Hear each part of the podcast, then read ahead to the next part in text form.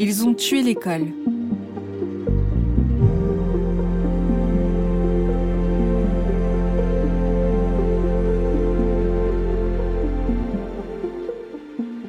Épilogue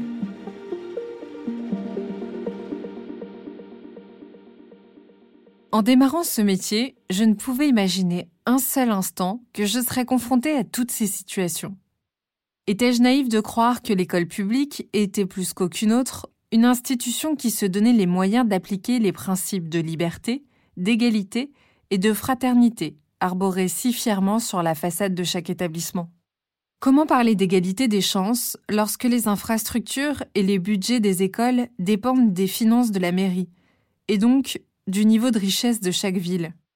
Comment parler d'égalité des chances lorsque les jeunes enseignants envoyés au front sans formation, sans expérience ni suivi, gaspillent leur énergie à penser les plaies causées par l'indifférence des pouvoirs publics? À chaque fois que je parle de mon expérience de maîtresse, on s'empresse de me rapporter des témoignages catastrophiques. Tous mes amis profs sont à bout, alors que c'était pourtant une vraie vocation. Elle avait des affectations hyper loin de son domicile, après quelques années, elle était épuisée. Complètement isolée et livrée à elle-même, elle a préféré démissionner. J'ai été enseignante en début de carrière. Je n'ai pas supporté le manque de moyens et de considération. Les parents qui m'entourent aussi ont tous des commentaires à faire. La maîtresse de ma fille parlait hyper mal français. On a dû batailler pour qu'elle soit remplacée parce que les élèves ne comprenaient rien. Le maître très autoritaire fait tellement peur aux enfants que mon fils veut plus aller à l'école. Les élèves d'une école du 93 en travaux ont été provisoirement répartis dans l'école parisienne de ma fille qui m'a confié stupéfaite que les nouveaux étaient nuls et que certains parents ont fait une pétition pour que les élèves soient retirés de l'école pour pas perturber les classes. C'est ce que me raconte une amie. Sublime illustration de la politique du chacun pour soi. Certaines écoles publiques, dans les grandes villes, qui disposent encore de moyens, résistent au naufrage, à coups de plaintes, de pétitions, et parfois donc au mépris du reste et des autres. Mais pour combien de temps? Il y a encore 10-20 ans, le recours aux écoles privées était marginal et souvent associé à une éducation religieuse.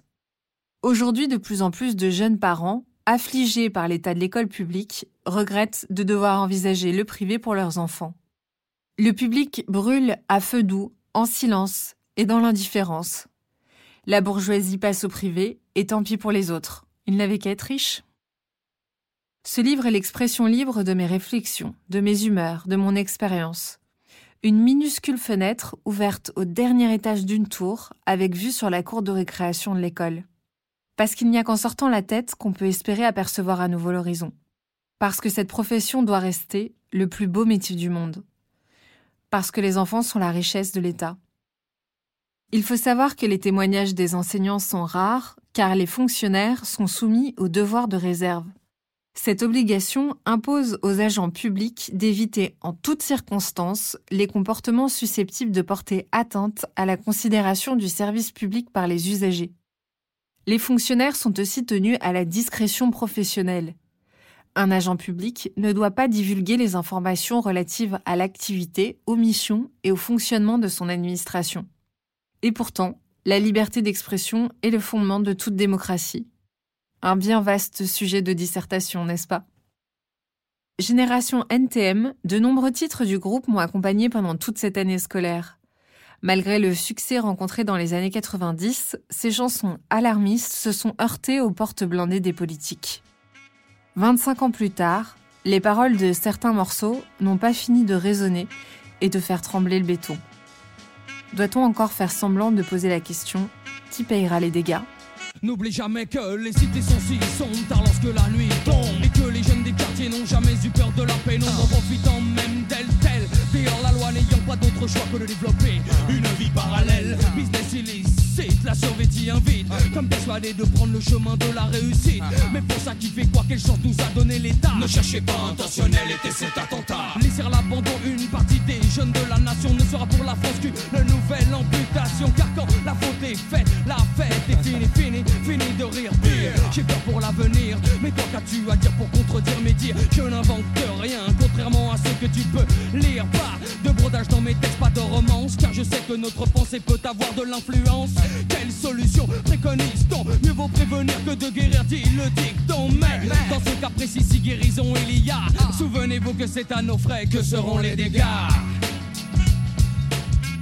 Une année scolaire, c'est autant d'histoires à raconter que d'élèves rencontrés. Bien plus de moments merveilleux et d'échanges heureux que de colère.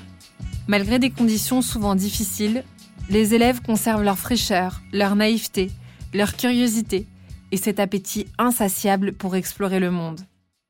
N'est-ce pas justement ce qui rend l'inégalité du système encore plus difficile à supporter?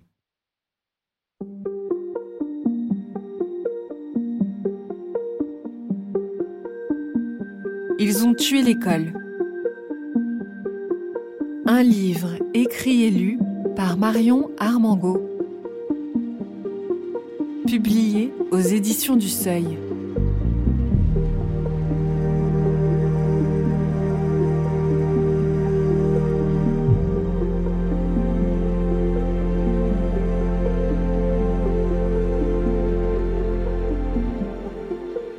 Un livre audio de Make Some Noise.